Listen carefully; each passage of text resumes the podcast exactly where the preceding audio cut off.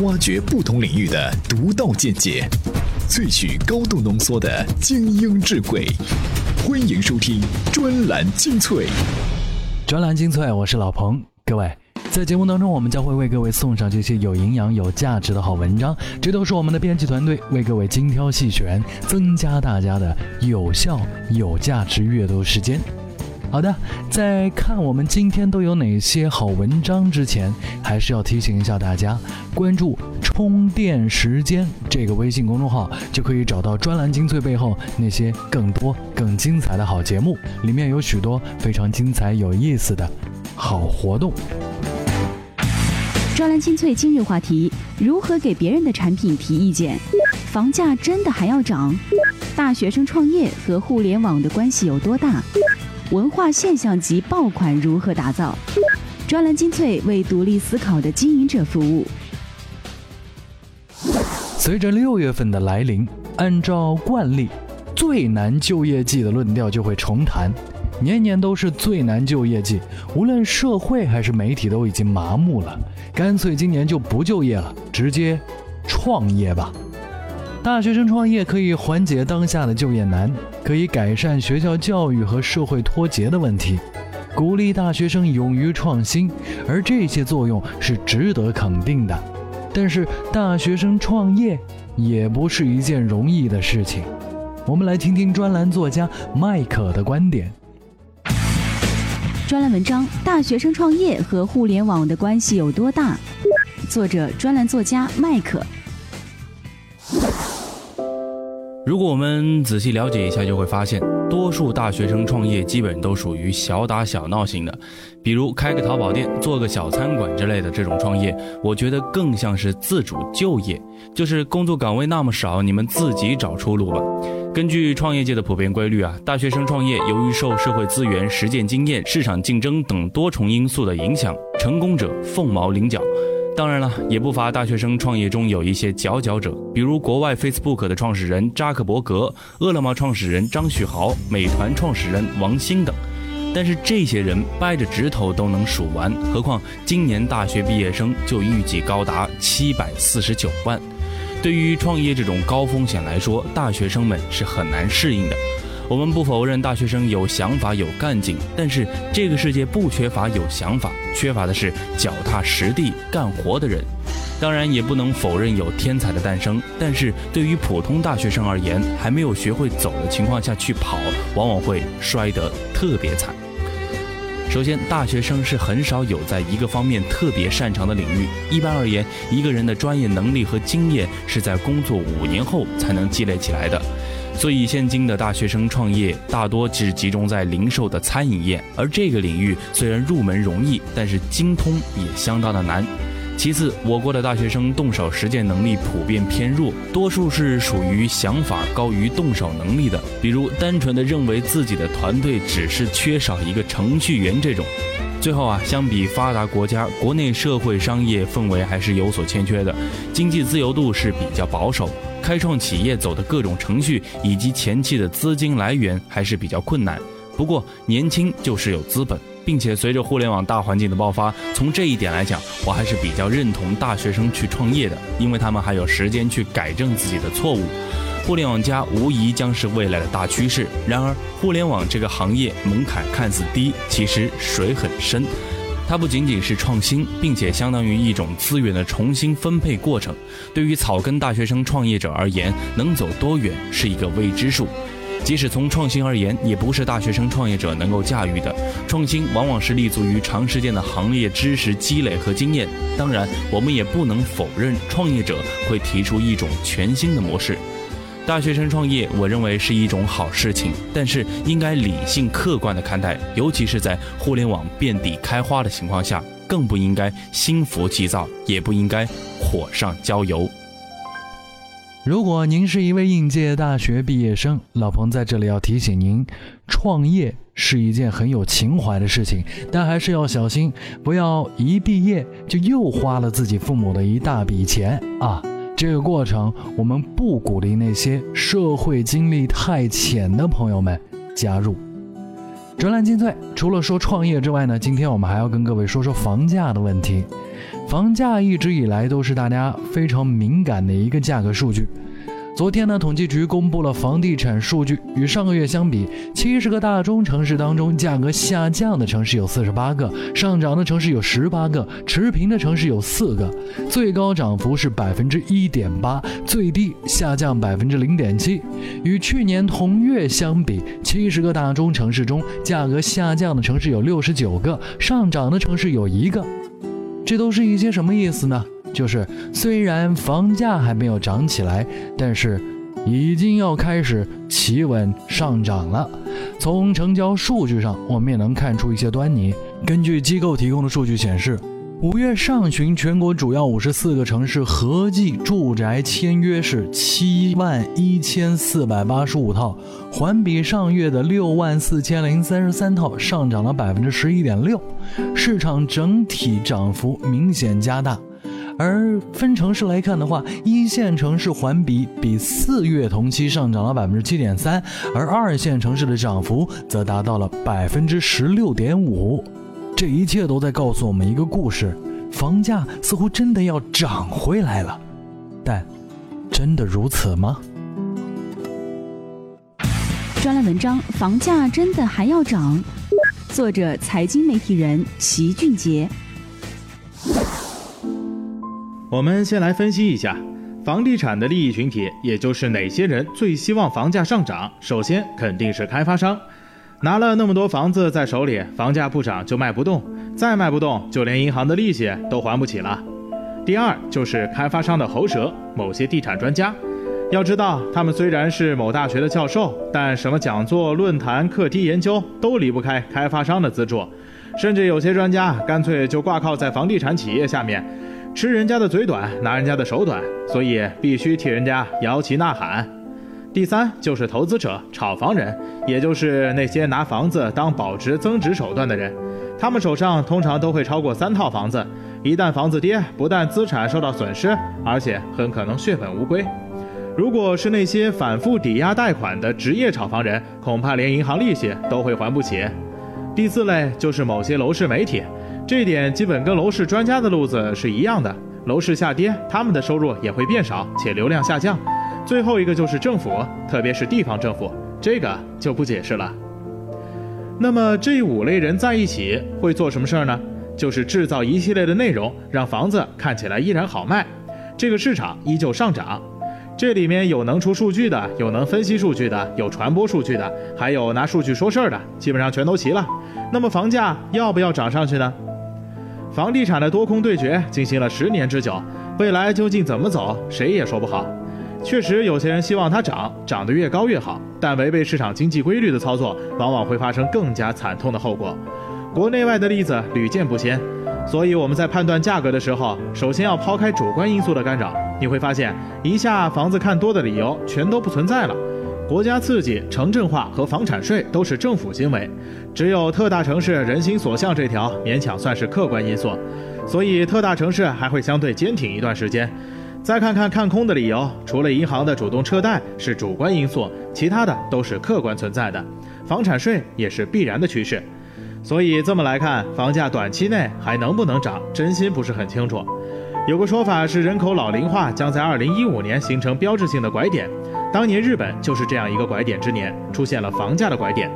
日本在九三年之后，房价跌得连自己老娘都不认识了，号称能买下一个半美国的东京，最后连半个纽约都不值了。三十年过去，房价依然没有缓过来。我坚信，未来十年的发展时间内，房价一定会有一次暴跌。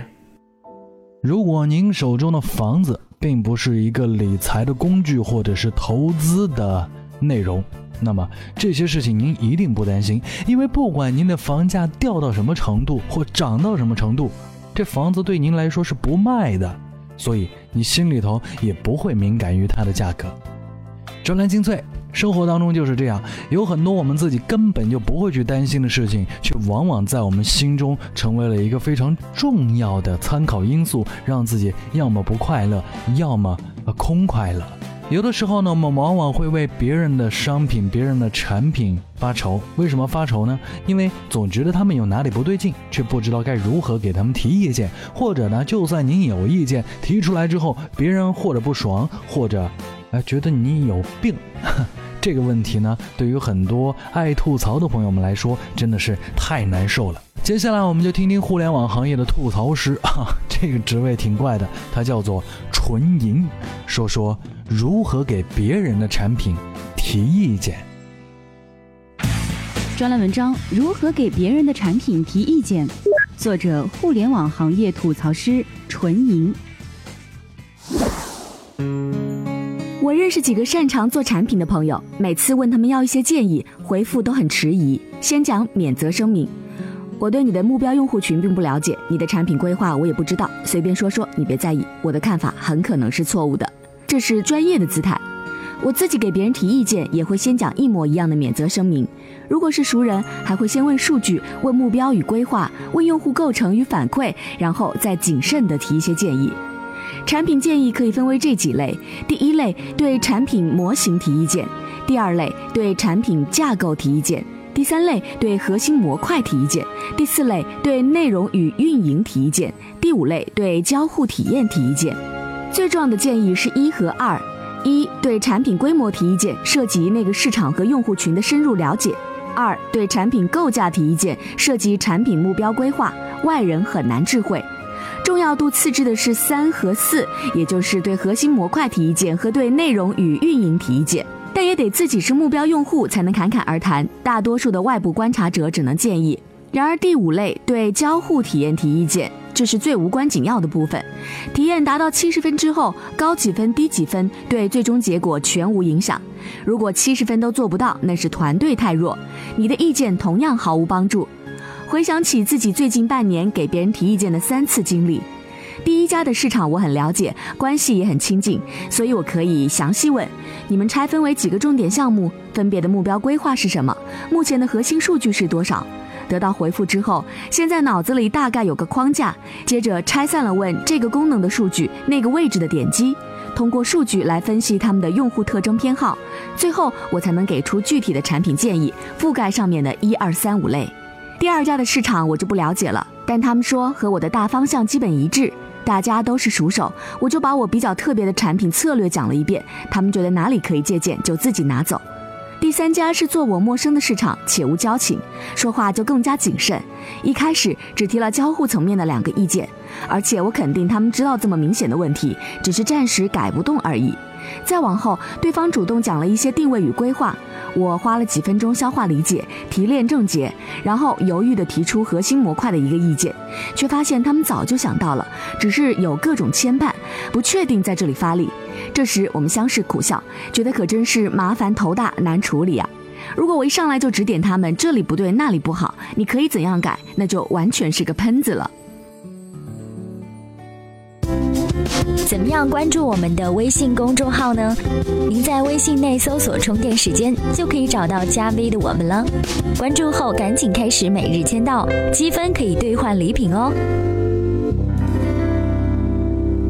欢迎回来，专栏精粹，各位，我是老彭，继续在节目当中给各位分享到的是今天节目当中的最后一篇文章。每一家做内容的公司啊，都梦想着现象级的产品。但是能够做到的只是凤毛麟角。五月八号的创大会上，优酷土豆集团副总裁卢凡希就分享了如何制造现象级文化爆款的说法。自二零零九年起，他们制造出了《老男孩》《万万没想到》和《小苹果》，而这篇文章呢是对他讲演的干货整理。不过，老朋友提醒一下大家。卢凡希他所站的平台叫做优酷，这是整个互联网上最大级别的视频网站，而这个网站呢拥有它的平台效益在这里，所以啊，他们也许内容做的不够好，但也能把它推火。因此，他所说的这些问题，各位得挑着听。专栏文章：文化现象级爆款如何打造？作者：优酷土豆集团副总裁卢凡希。一、策划定位高密度。二零一二年中，我听到一个数据，通过移动端访问优酷的人群，在过去一个季度中有百分之二上升到了百分之十。我萌生了要打造专门为移动端生产的视频产品，也就是时长很短的 mini 剧的想法。当时除了百分之十这个数字之外，还有一个针对这部分移动端客户的数据特征分析。当时的移动端人群具有三低的特征：低龄、低收入、低文化水平。这就决定了我们要用他们看得懂、能接受的方式去覆盖他们，同时考虑到手机的应用场景、碎片化、非专注场景，所以这应该是迷你剧，时长限定在五分钟以内，要求密度非常高，以及完全无尿点的编排，logo 全部压短，片尾的职员字幕必须同步配上搞笑花絮，这才能保证观众注意力高度集中，不会走神。二。迭代创作几招定骨架，一部迷你剧必须提供高悬念、强冲突的剧情，因此我们规定，每一集的结尾都得有一个出人意料的剧情反转，这样才能吸引人。时长短，这就要求我们集中强化传播点，持续反复打击。教授想出了“万万没想到”五个字儿，我们就要求他们一定要将片名、剧情反转点、标志性台词和主题曲都统一。在这五个字里反复持续不断的强化，让观众无时无刻都被这五个字轰炸，形成强记忆力。迷你剧时长太短，导致广告没有空间。教授给出了本集由什么什么赞助，大锤说会不会送我一辆呢？这种广告形式渐渐的又很好笑，广告本身就成为了一种内容，非常符合这一代年轻人的传播习惯。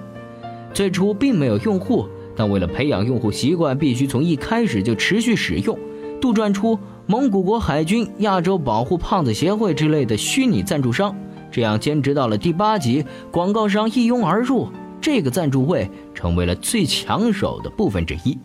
而万万没想到能够成为现象级，很重要的因素就是观众觉得与我有关，有强代入感。三，精准营销。精准营销的典型例子是音乐《小苹果》，它的营销阶段共有四步。第一步是定位，当时我们给小苹果圈定了两个词儿：洗脑加神曲。所有的营销都必须出现围绕这两个词儿，反复强化记忆点。比如在新浪微博推广话题就是洗脑神曲，所有的推广用词都是就是这么停不下来，无法破，新洗脑神曲逗逼来袭这种等等等等。同时啊，因为这首歌比较动感，所以一定要强调舞蹈动作简单易学。在推广时，以唱跳类的视频为主。第二步是制造印象，通过制造网友参与的气氛，让大家感觉到必须参与，最终形成爆款。制造印象尤为重要。第三步是我们活用了优酷上的视频资源，总共选了二十多档优酷自制和 PGC 视频。这些 PGC 视频和传统宣传方式比起来，相当于直接解决了内容加渠道。第四步，善用亚渠道。所谓亚渠道，是指影响力大、打击精准又性价比高的渠道。这种渠道的特点是在随后一段时间就会价格飙升，但在当时还处于上升期。制造一个爆款产品，回到最初，仍然是想加卖三步：想等于策划定位，做。等于迭代创作，卖就是精准营销了。感谢收听今天的专栏精粹节目，到这里告一段落。最后再一次提醒各位，赶紧关注我们的微信公众号“充电时间”。为什么呢？因为老彭在里面有件事情要请大家帮忙，这就是来赞助一下我们的节目。至于方法和方式，各位到微信公众号里面去问吧。我相信各位赞助完了之后，一定会觉得自己赚了。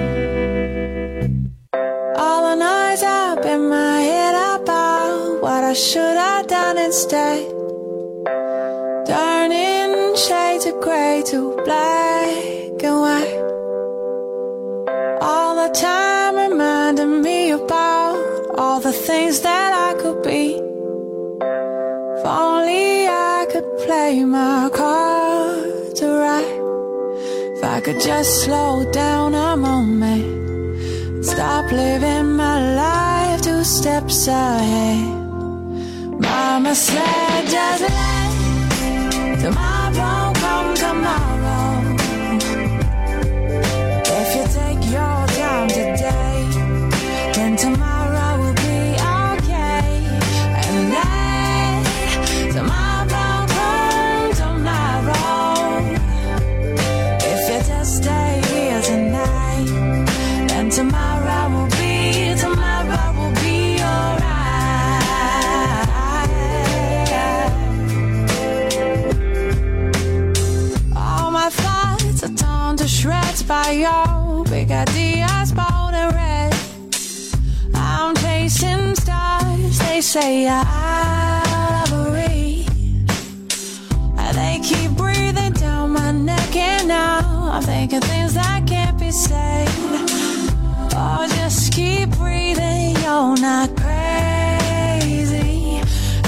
I could just slow